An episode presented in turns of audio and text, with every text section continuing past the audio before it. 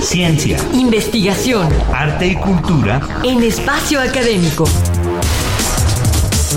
Una producción de la Asociación Autónoma del Personal Académico de la UNAM.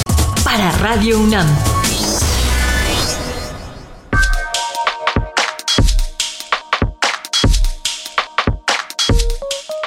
Qué bueno que nos acompaña a nuestro segundo programa sobre política fiscal en México. Los saludamos Sabrina Gómez Madrid y Ernesto Medina. Ahora está de nuevo con nosotros el doctor Raúl Carvajal Cortés, quien además de sus estudios de doctorado cuenta, entre otros, con diplomados en econometría y análisis financiero y bursátil en la Facultad de Economía de la UNAM. Bienvenido, doctor. Bienvenido. Gracias por la invitación. A pesar de que se implementó una reforma en el sistema de impuestos en México al inicio del sexenio pasado, fue insuficiente por los requerimientos de gasto público necesarios para impulsar el gasto productivo. ¿En qué consistió, para empezar nuestra charla, esta reforma, doctor Carvajal? Bueno, como toda reforma implica obtener mayores recursos. Propiamente como reforma no es reconocida como tal. ¿no? Podríamos hablar de una eh, serie de modificaciones para eh, incrementar los recursos, pero lo que se busca es eh, con ello tener eh, los mismos para impulsar la actividad económica, sobre todo por parte del, sector público. ¿Para qué? Pues para elevar los niveles de infraestructura. Desafortunadamente, eh, si bien sí ha aumentado, no ha sido, como bien lo señalaba, eh, eh lo suficiente, ¿no? Porque la economía requiere crecer, superar el 2.1 promedio de, eh, de las últimas dos décadas eh, de crecimiento. Es decir, no, no, no estamos creciendo como deberíamos. En, en los indicadores, el, el 2009, 2008, se incrementó la inversión en infraestructura. Desafortunadamente hoy, aunque está incrementando, no alcanza esos niveles.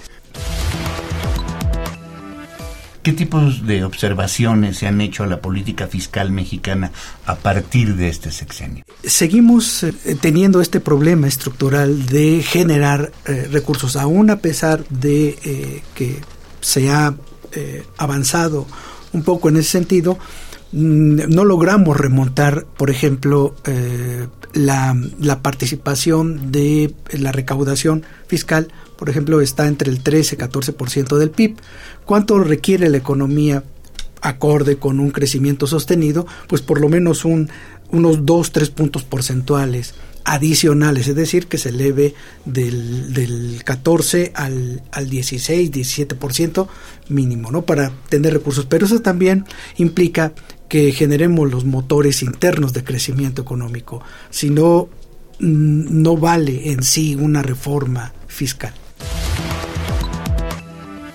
En eh, su trabajo usted ha comentado que se ha creado una inercia con esta política fiscal. Eh, porque nada más se ha centrado exclusivamente en la obtención de ingresos por obtener ingresos, sin eh, hacer una planeación, eh, volver otra vez a esta planeación, programación de eh, corto y largo plazo, que nos permite establecer metas de crecimiento, porque si nada más obedecemos a, a, las reacciones de que pues necesitamos recursos para atender cuestiones de seguridad, salud, etcétera, sí, está bien, pero necesitamos tener una, una planeación, una planeación que eh, eh, implique integrar al país. Hoy en día tenemos proyectos en el sureste del país que están bien, eh, pero no tenemos proyectos en el norte y en el centro que integren a, a, a, al país. ¿no? Ese es uno de los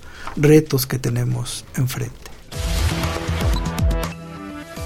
¿Y, ¿Y, por qué considera usted que esta administración optó por este tipo de política fiscal? Porque se requieren recursos uh, uh, uh, y frente a lo que se había visto anteriormente, pues buscó una opción que incluso eh, políticamente es, es eh, es bien vista, ¿no? Eh, la austeridad en el, en el manejo de los recursos, eh, el, el, evitar eh, y erradicar los dispendios del ejercicio de los recursos, incrementar la eficiencia de la recaudación, eh, eh, yéndose sobre los grandes eh, contribuyentes y evitando con ello la, la ilusión y la, y la defraudación fiscal, es ahí donde está centrándose. Entonces, sí, en ese sentido podemos decir que hay un cierto avance en cuanto a una estrategia de política fiscal eh, para obtener mayores recursos. Desafortunadamente, eh, seguimos eh, entrampados en, en que la economía no genera los suficientes recursos.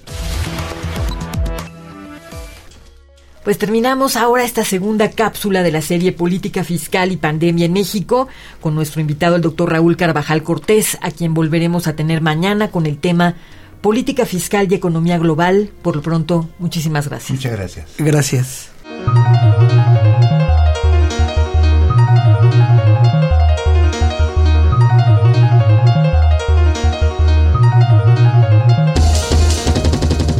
Nuestra siguiente cápsula de la serie será sobre política fiscal y economía global. No se la pierdan.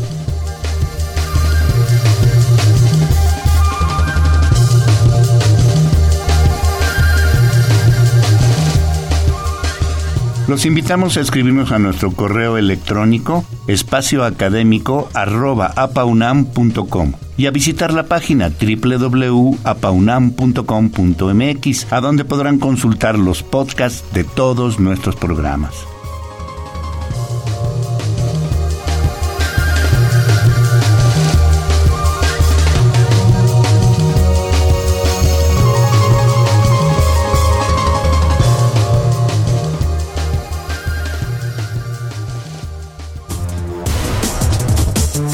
APA UNAM, el pluralismo ideológico, esencia de la universidad.